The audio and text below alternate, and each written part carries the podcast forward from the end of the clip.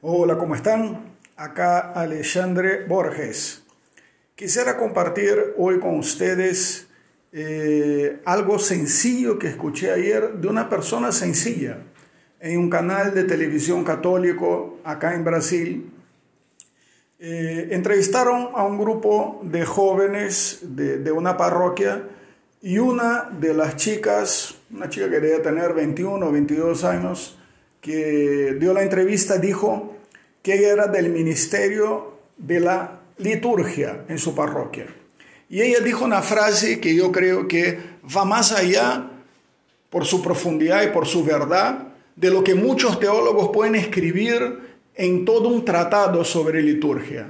Ella dijo, yo estoy en el ministerio de la liturgia porque la liturgia articula toda la pastoral de la iglesia. La liturgia articula toda la pastoral de la iglesia. Fíjense qué profundidad.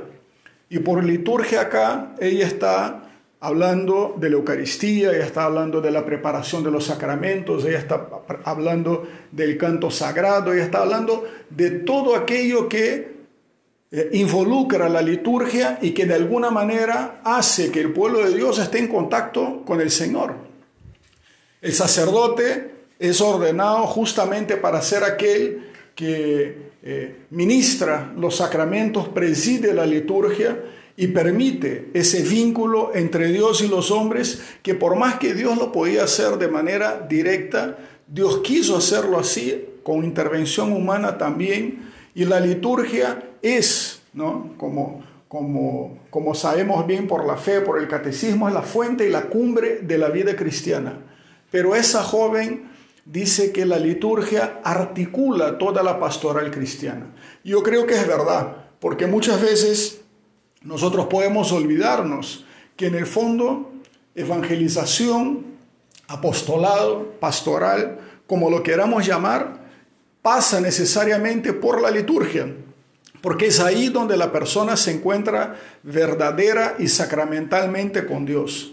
Y es por eso que es tan importante cuidar la liturgia, que los cantos litúrgicos sean profundos, que los cantos litúrgicos sean de verdad sacros, que la liturgia sea bien cuidada. No es una exageración sin sentido. La liturgia nos permite acercar a Dios. La liturgia es un camino para que nosotros nos acerquemos al Señor.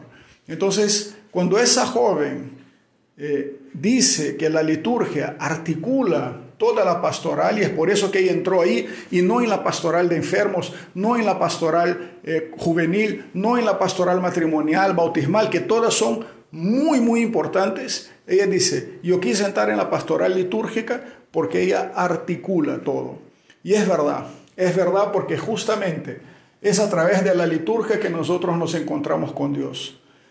Y cuando nosotros evangelizamos, no se trata simplemente de decir a la gente las verdades de fe, de repetir el catecismo, de decir cómo son las cosas, qué comportamiento moral se espera de un cristiano. Eso no es vida pastoral de la iglesia, eso no es evangelizar.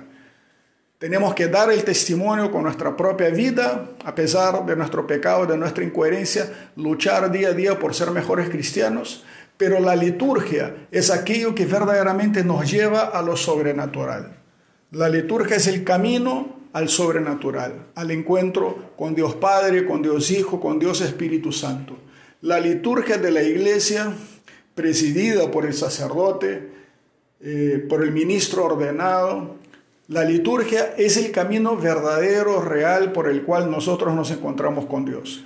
Y es súper importante no dejar que la liturgia se pierda, que la liturgia se empobrezca, porque en la riqueza de la liturgia está la riqueza de la evangelización y del apostolado de la iglesia.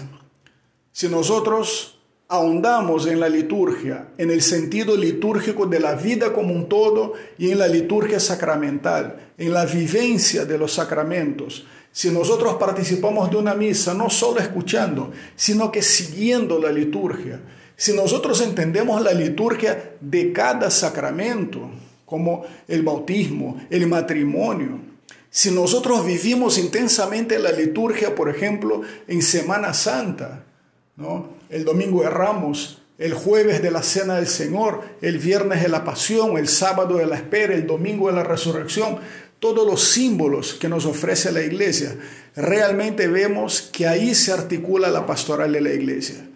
Y nosotros, si queremos anunciar al Señor, además de nuestro testimonio, necesitamos profundizar en la liturgia y debemos velar para que la liturgia no se pierda ni se empobrezca. Yo sé que en estos tiempos de pandemia ha sido difícil para muchos poder vivir la liturgia como lo era antes, pero también tenemos que agradecer a tantos sacerdotes, comunidades, diócesis que están disponiendo para el pueblo de Dios a través de los medios que nosotros tenemos hoy el alcance de la liturgia y podemos participar aunque virtualmente. Pidamos a Dios que prontamente podamos volver a participar presencialmente en la liturgia. En muchos lugares ya se está haciendo, en otros se había vuelto y ahora va a dejar de poder hacerse, pero pidamos a Dios que prontamente la pandemia cese, que las vacunas vayan llegando, que los tratamientos mejoren y que nosotros podamos volver a participar en la liturgia y que incluso haber estado lejanos presencialmente de ella nos ayude a valorarla más, nos ayude a entender su importancia grande y quizás como aquella joven que me tocó profundamente al decir que la liturgia articula toda la vida pastoral de la iglesia, que nosotros así también lo descubramos. Un saludo a todos, muchas gracias. Si les gustó ese podcast, compártelo. Muchos saludos, hasta luego y oraciones.